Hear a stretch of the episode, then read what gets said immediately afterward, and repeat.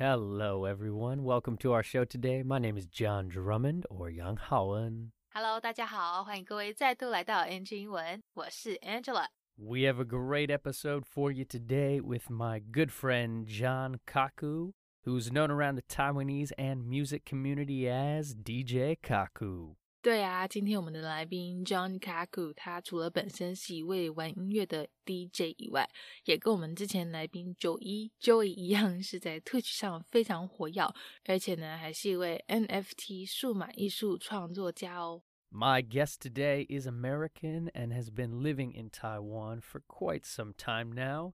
He is a DJ, producer, Twitch streamer, entrepreneur, NFT creator, and so much more.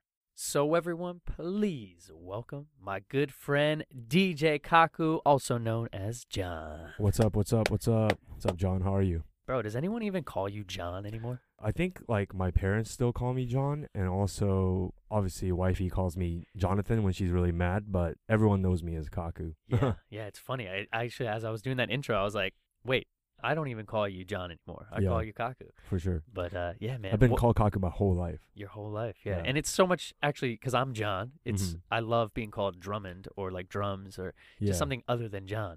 right. But what's up, my brother? I'm dude, good. This has been a crazy couple years Yes. for for you, for us, for the whole world. But can you give kind of an update on who you are, what you've been up to recently? Yeah, so for people that do not know me, my name is Kaku. I'm a DJ and producer based out of Taipei, Taiwan. Normally, uh, pre-pandemic, I'm usually tour, uh, touring the world DJing. However, now I am a Twitch streamer slash NFT creator as well as a DJ. Uh, Yes. Nice intro right there. This is that's not your first time doing that, I can tell. And these are two beautiful things that I want us to dive into today. So, how about let's start with as you said, with the pandemic hitting, you stopped touring as much. You were just hit with a lot of struggle right there. Yes. So, you transitioned so successfully into Twitch and streaming live with your DJ sets and bringing on guests. Uh, shout out to the Twitch community for is it Boombox and Oxcord? Right. Nice. Mhm. So, can you share a little bit about that that transition? So I think the best way to put it is because, you know, touring halted for all of us DJs, we had to pivot and to figure out like another way to get, you know, our music out there, still continue to like, you know, ride the momentum or whatever. Cause last in 2020, I was supposed to have a huge year. I had my first US tour coming up, uh, had a lot of music releases lined up, but everything just like, you know, disappeared in Yeah. a, in a matter of like two weeks. You know, I was like getting ready to go to America. Then they're like, hey, um, everything's canceled. It, it was really devastating at that time. And I was like, man, like I don't know if I can survive just doing shows in Taiwan, you know, because I love I love Taiwan, but it's, it is a small country, and it is really difficult to, you know, maintain. I would say a DJ lifestyle. Yeah. Just a, and and I'm not the type to just like want to do club residencies, right? So I was like, okay, Twitch. This sounds really. This seems very interesting, and the outreach, you know, the reach that Twitch has is global. So I was like, maybe I could tap into a new audience. And I was ve- very like fortunate enough. I know one of the co-founders, and a shout out to Kevin, by the way. Kevin kind of got me um in touch with the Twitch Taiwan team, and it took a couple months, and we we launched our show, which is Boombox, which is just like an open format show where I I play my music, and then I have a guest DJ come in, and that guest DJ just plays whatever, right? Yeah. And I also do like an interview portion, so it's kind of like a podcast slash DJ show Mhm. right? And then Oxcord, that's more like a like a DJ freestyle battle show where I choose a genre. So like last week, Ray Ray was on, and we did uh, Justin versus Justin. So Justin Timberlake versus Justin Bieber, and we would you know we would both pick an artist, but then the twist is we prepare each other's USBs and we have to switch it on the spot. So it's like a 100% freestyle show. That's beautiful. Right. Shows the skills, but also kind of like you can mess with your guests by like, you know, putting in some like weird, like unknown tunes. And then the, the viewers will kind of like decide on who had the better USB. So I think both formats have worked pretty well. And I, I, you know, I plan to carry it on as, you know, the world opens up. And my plan is like when I'm touring, like I'm going to do the shows wherever I'm mm. on tour because there's going to be green screens everywhere by then, right? Yeah. So that's that's what I was thinking. Is like how do I do something new, like in, in the live streaming platform, but also be able to carry it on after the pandemic. So yeah, Twitch has been really great, man. I've really like you know connected with a lot of new like a new audience, new fan base, and uh, the Twitch fan base is a little bit different than my like regular fan base. Right. So it's kind of like, yeah, it's been it's been a blessing. I think I've learned a lot. Even like speaking on this podcast right now, I think I've gotten better at speaking on camera, uh, on mic, just because of Twitch.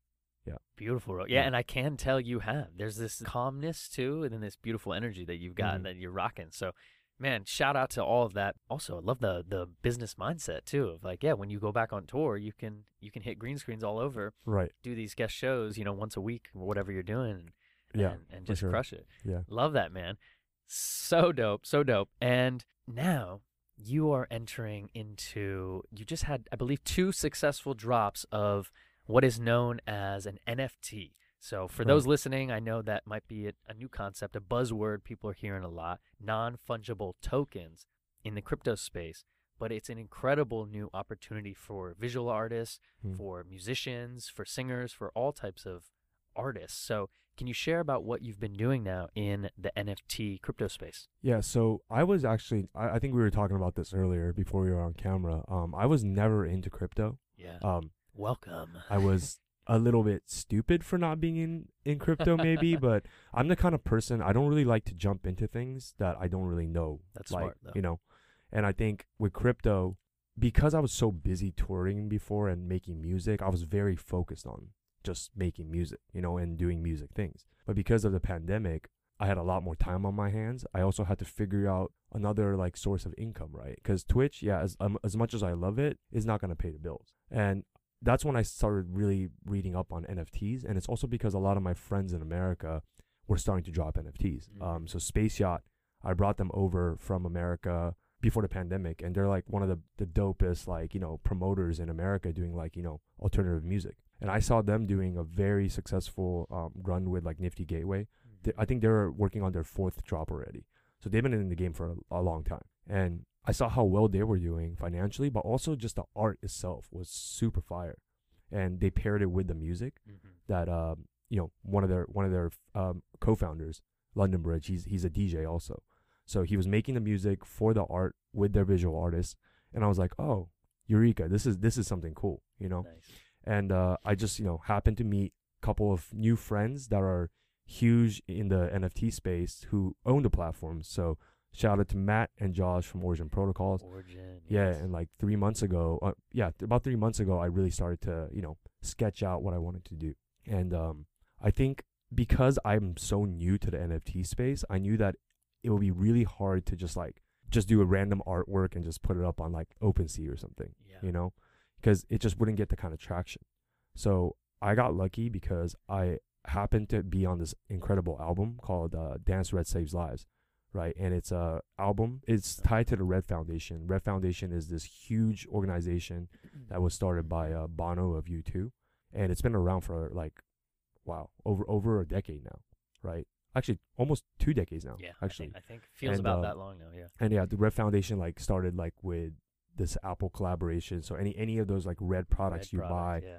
yeah, Red like it- color, and then it would right, have the, the goes- hyphen red, right? right. and it goes towards like you know AIDS, Yeah. right? So AIDS, um, AIDS, and now now actually COVID nineteen relief, right? Nice. And so I, I was very lucky. I was blessed to be like reached out by them to be on this album, and with like amazing like other amazing like producers and uh, DJs. You know, so like even Virgil Abloh was on this. Yeah.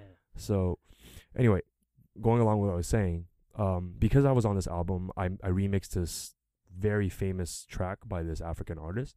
I was like super inspired by that project, you know, and I was like, yo, this would be a great way to kind of like you know start my NFTs like as a charity based NFT, but also like Africa theme. Mhm. So that entire P, uh, collection was based on Africa and how uh, AIDS and other pandemics has affected um, the country as well as the world in the past and the present, and the vision for a pandemic-free world in the future. So that's like the entire theme of the collection, Yeah.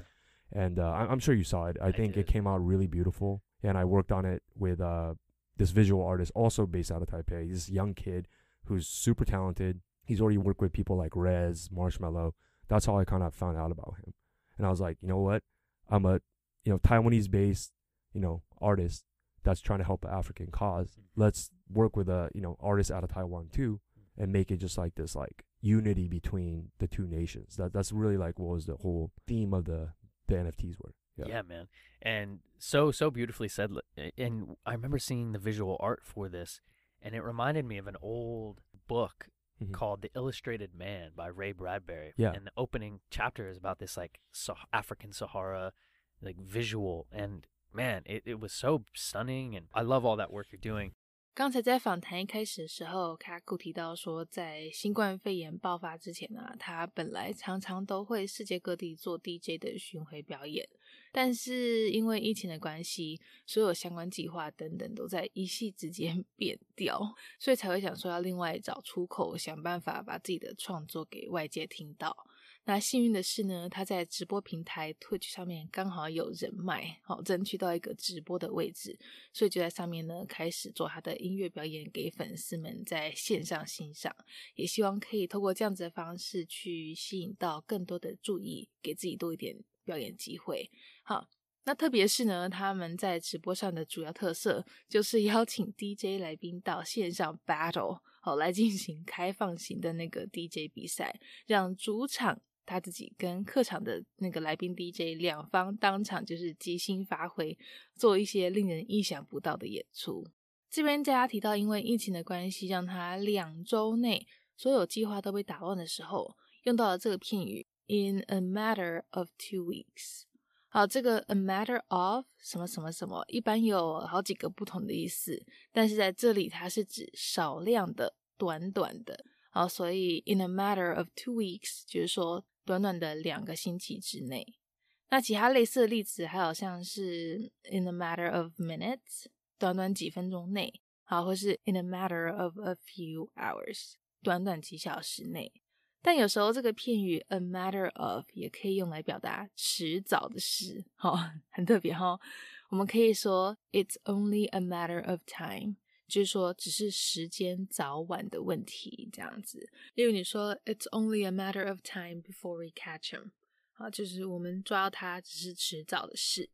那除了刚才讲的这些呢，其实还有很多其他的用法，但我们这边碍于时间 关系，实在没办法再跟各位多做解说。如果有问题的话呢，欢迎大家在节目底下留言告诉我们哦。那除了音乐部分的工作以外啊，卡古他还是一位 NFT 的数码艺术创作家哦。不过是说这个 NFT 到底是 是什么东西嘞？数码艺术创作又是什么？跟跟数码宝贝有关系吗？哎，我这样子讲数码宝贝是不是把我年纪透露出来？好，反正是是什么样的原因，好让他从做音乐跨界来到数码艺术创作这样的圈子里嘞？好，来三个问题，现在一一来帮你解答。首先，这个 NFT 它是 Non-Fungible Token 的缩写，翻成中文的话呢，就是非同值代币。好，可想而知，就是同值代币的相反嘛，对不对？那同值代币又是什么嘞？像是我们日常生活里面手中手里可以拿到那些钞票啊、铜板，或是现在很流行的加密货币，像是比特币等等，都算是同值代币，因为它们有同等价值，可以拿来互相做交易，对不对？好像一块钱可以换一块钱，一个比特币等于一个比特币。但非同值代币呢，就是就是它每个所有的那个价值不一样，不能够互相互相交易、互相取代。像是艺术品啦，或是音乐、画作等等，甚至是 NBA 精彩画面，都可以算是 NFT 的一种。好，那这部分呢，他们刚才在访谈内容里面是没有提到啦，只是我想说，嗯，大家可能对这方面比较没有接触，所以跟各位稍微介绍一下。不过，因为我也不是 专家，所以更详细的部分，可能还想要请听众朋友们自己上网爬文，或是跟专业人士咨询哦。好，那所以像刚才讲的，艺术品也可以是一种 NFT，也就是卡库最近在做的数码艺术创作。只是很可惜，他在这方面还算是新手啦，作品在那个平台上面不容易会有人注意到。不过幸好呢，后来受邀加入了跟 Red Foundation 好一个这个艾滋公益团体合作的一张专辑，提升了他的曝光率，甚至呢还因为那次跟一名非洲艺术家的合作机会，激起了他的创作想法，成立了自己的一个以非洲为主题的慈善 NFT。好来帮助一些像是艾滋病或是最近这个新冠肺炎的患者。那这边有两个片语，我们来练习一下。Pay the bills，它有两种意思，一个是从字面上我们可以理解的付账单，好，就是像可能在餐厅吃饭要付的账单啦，或是平常家里每个月要付的电费、水费、电话费等等。那另外一个就是它的延伸义，好，可以用来表达支付生活开销。所以刚才前面在卡库提到说他想要提高收入的时候，讲说，哎，那个 Twitch 上面虽然有收入，但没有多到说可以 pay the bills。意思呢，就是说没办法负担生活开销。好，这是一个非常道地的用法，听众朋友们可以把它收到你的口袋片语里哦。另外一句很简单，可以用来形容时间很多的事，a lot of time on my hands。好，注意它的介系词是 on on my hands。所以现在你知道，如果哪天你想要表达你时间很多，除了可以讲一般的 I have a lot of time 以外呢，也可以用这一句 I have a lot of time on my hands。这句话一出来，人家知道你是嗯有练过的。好啦，那这段内容就先在这里告一段落，我们赶快继续来听下半段的分享吧。So thinking about the future with you know Twitch, with DJing, with NFT creation, can you share a little bit about your vision for what you want to be creating in the future? So I think I'm gonna scale up my Twitch. Um, so, well, actually, I, I wouldn't say scale up because I've kind of done almost everything possible on Twitch already. Besides my you know weekly shows, I've also done this uh, like online festival, like virtual festival um, last year, which was which were both very successful. So I did one that's CAC Pack, which is more Jersey club like that's that's a genre that I'm known for. Right, right. So I did this like Jersey Club virtual festival, called the CAC Pack Fest. Like it went, like it was it did very well. So I was like highlighting a lot of new like Jersey Club like producers, and just streaming like all their you know live sets that they would send me right, Mm-hmm. and I would host it, and that went super well. And I also did like a huge virtual like a Kaku and Friends festival with like very you know very well known artists, and it took a long time to gather everybody's videos, and it took two days to host but that also went super well. So I think I'm gonna carry that on, but also in in real life. That's that's that's like kind of like what I why I did it yeah. to kind of show promoters that hey, I'm this like DJ out of Taipei, and I could gather all these people, because that shows a lot of the network that I have, right? Mhm. And so that was just kind of like learning how to do more international, I would say like festivals or shows, but like online. yeah. But now I can like take it up a notch when things are a little bit normal. So that's like kind of what I have uh, envisioned for the future for, with Twitch and just like real life shows. yeah, man. Um, and also for NFTs, yeah, I have a few drops that I'm working on right now, and I can't really say too much, but Sure. it's gonna it's gonna be revolutionary for sure, and it's gonna. So I, I'm really into metaverses, so that's what you saw in that the last um, drop I did f- Mhm. for um, Red, right, the IVI one. That one's like a metaverse, so like creating like this this other universe in like the virtual world. That's like what I'm into, but I'm trying to see like how I can kind of connect it into VR, something like that. So that's kind of like the the overall like idea of what I want to do in the NFT space. You know, not just art, but uh, art you can live it. If that makes sense. Yeah, man. Yeah. Beautiful. And uh, you should you should check out Decentraland. Yeah. So I'm sure you so have. I'm actually already eyeing Decentral- Decentraland, yeah. but it's the last thing I can really say. But there's something that I'm really like cooking up right now. Yeah. Beautiful, so you'll see it hopefully this year. I'm excited, man. I, I love the vision and I love kind of you know the creativity that you're you're you're brewing right now. I can feel Yeah. it. It's it's beautiful passion. So if we can, I'd love to talk a little bit about kind of your backstory and and Mhm. why you're in Taiwan. So can you share a bit about kind of your journey? Like how did you end up here in Taiwan? my my whole journey was after college it was during the like the mark the, the stock market crash remember the recession in uh, 08 09 that was like kind of like when i graduated uh, from uni. Yeah. and i could not find a job even with a degree in america at that time. Right. and because i do have some roots in taiwan i was like you know what? I'm just going to go to taiwan for a few years. Uh, i actually wanted to go to beijing first and i did go to beijing but i was like yo i couldn't i cannot live here. This is this is a little bit too different for me. So I decided on Taiwan. I worked for like a regular, like nine to five job for years. Um, I first started out working for this like uh, hydraulics manufacturer here for like a couple years, Yeah. and then I went into tech a little bit, And then uh, the last thing I did, I was the director of Tinder, so I brought Tinder over to this That's country, you know. But the entire time I was doing my day job, I was always DJing on the weekends, and I pretty much like got my first foot in the door within like not even a one year of being in Taiwan. It's just like I realized at that time the music was a little behind, so I just did like a tryout for like Spark at that time was like one of the biggest clubs, and uh, I became like a resident right away and started kind of building a little fan base here, and I was touring internationally like w- uh, by the the year end. Nice. And so I, I found, you know, I found pretty, you know, good success like doing the music side. So I was like, you know what, I'm gonna do both. Mhm. But I think it wasn't until about, I would say almost near nearing six years ago now, where I realized like, hey, I can do this like as a living, and I'm way more passionate about this, you know. And at that time, it was a really hard, kind of a scary decision, but I decided to like go all in on music. Nice. And now, you know, look, I, I could probably, you know, be getting paid like a decent amount doing like corporate stuff, but I, I love to do what I do. I love to make a difference in people's lives, playing music, you know, making music. And uh, it's it's been it's been great, man. And I, that's kind of how I like, you know, came here, but I've, you know, expanded beyond Taiwan. I love living in Taiwan, but you know, normally I'm, you know, touring all the time. Yeah. So I get to see, you know, the world through music, which is, you know, it's like a dream come true for me, right? Like I've only like, dude, if you asked me like 10 years ago if I'd be doing this as a living, I, I wouldn't have believed you.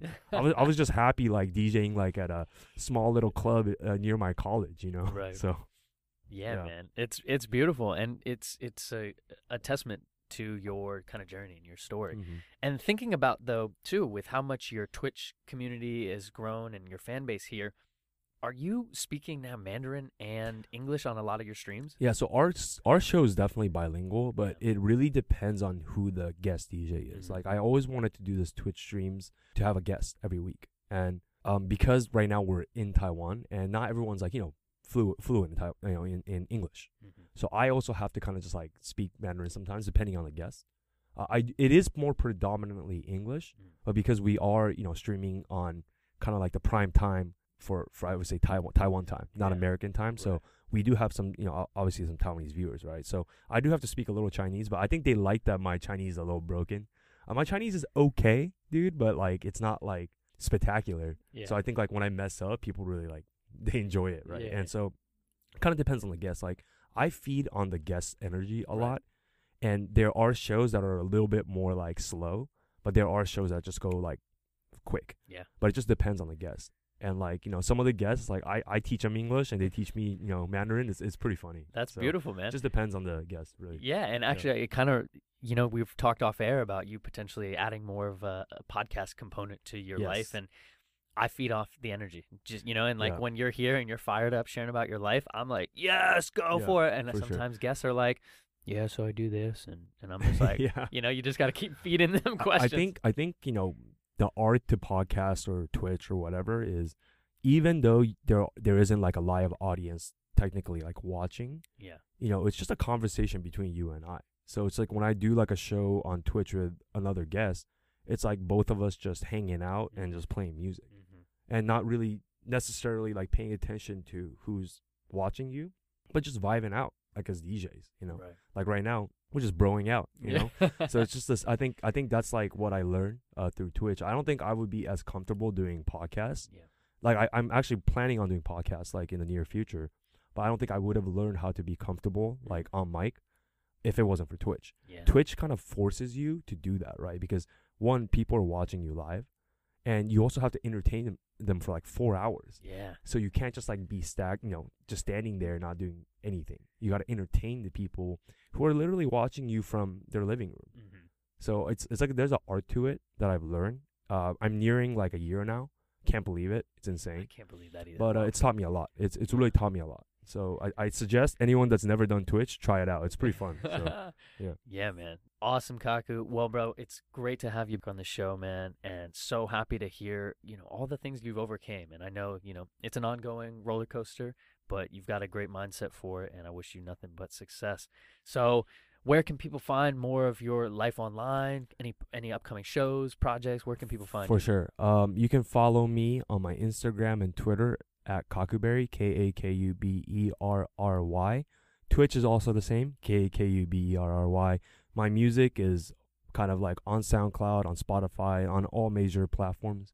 So SoundCloud, just type in DJ Kaku, and Spotify, just K A K U, and that'll get you started. All right. And I have a lot of new music coming out this year that I held on dropping in 2020. So Yeah. look out for new music. Also, big NFT project dropping towards the summer and end of the year. And yeah, just follow me on my socials. You're gonna see everything. Awesome, Sure. brother. Well, again, it's a pleasure and shout out to your vision and everything you've been doing. And I look forward to seeing more shows and more music and more Definitely. creations coming up soon. And shout out to John Drummond. Hey, who's that guy? I don't know. Hey, this who- guy, this guy's amazing. Thank you, brother. All right, brother. I'll talk to you soon. 第二段这边一开始，卡库他讲到的是对于未来的规划。好，除了本来在 Twitch 上面就有在弄的表演以外呢，他自己去年也另外办了两场线上虚拟音乐节，邀请了一些知名 DJ 到他的节目上做演出。 不过特别是呢，他说这种模式的演出，这种线上的虚拟音乐节啊，就算最后疫情好转，生活回归正常了，他也是有可能会继续办哦。而且这样子也才可以让活动的出资承办人知道说，哎，卡库是很有实力、人脉很广的，可以从台湾召集到各地的 DJ 到节目上做线上虚拟表演。那当然，现场演出也是会有啦，但就是会线上跟现场两种都办这样子。好，除了这一外呢，我们在上段有讲到说，卡库他有开始在往 NFT 这一块发展。那详细内容可能因为是商业机密吧，它不便多说。但基本上就是希望可以结合 VR 科技，结合这个呃 Virtual Reality，好来带给粉丝一场震撼的演出。这边有句片语 to cook up something，大家知道是什么意思吗？听到那个 cook 是不是想说，嗯，跟跟煮东西应该有关系？卡库说他没办法透露太多内情，但是他真的有在 cook up 一些东西。好，这个 cook up 在这样子的情况下呢，表达的是准备筹划做某件事情，跟一般我们熟悉的煮饭没有太大的关系，大家不要误会。不过如果是在别的情况下，就可以有煮饭的意思。像如果只是一般的简单帮你煮些吃的，就是 I'll cook something up for you。但如果说，哎，今天是爸爸生日啊，所以妈妈在厨房准备好料的，好，那这时候就可以说 Mom is cooking up a storm。好，在最后加上一个这个 storm，就能表达出妈妈大展厨艺、奋力做菜的意思。好，所以我们看到 cook up 这个片语的时候，要从前后文跟那个情境去判断说，诶，他现在是在讲跟煮煮饭有关，还是在讲计划做某件事情有关。再来，卡古他讲到，他刚到台湾的前期也是跟很多人一样做那个 nine to five 朝九晚五的工作，然后只有在周末才会弄音乐。直到后来发现自己实在是太喜欢做音乐了，没办法只坐在办公室上班，所以就下定决心改当全职 DJ。听众朋友如果有兴趣的话呢，可以找个时间去线上看看他的表演哦。因为它通常也是会以中英双语呈现，实在是很适合想要学英文的大家，可以抓紧机会练听力。最后，我们再练一个片语作为结尾：to feed on something。好，原本意思是靠什么什么为食，像嗯吸 吸血鬼好了，呃，vampires feed on blood，然后，就是吸血鬼靠靠 血为食。但卡古说他 feed on the guest energy，不是说他靠节目来宾的能量为食哦，不是什么怪物以人家的能量为食，有没有？我们是教育学习节目，不是恐怖电台。好，他这句 feed on the guest's energy，其实是在表达节目上来宾所散发出来的能量，常常是他的能量来源。好，来宾开心，他也开心；来宾心情不好，他也高兴不起来，这样子。好啦，希望大家都有从这次的内容学到一些东西。那待会节目过后，也赶快上 Twitch 去看看他的表演吧。 Bye, everyone.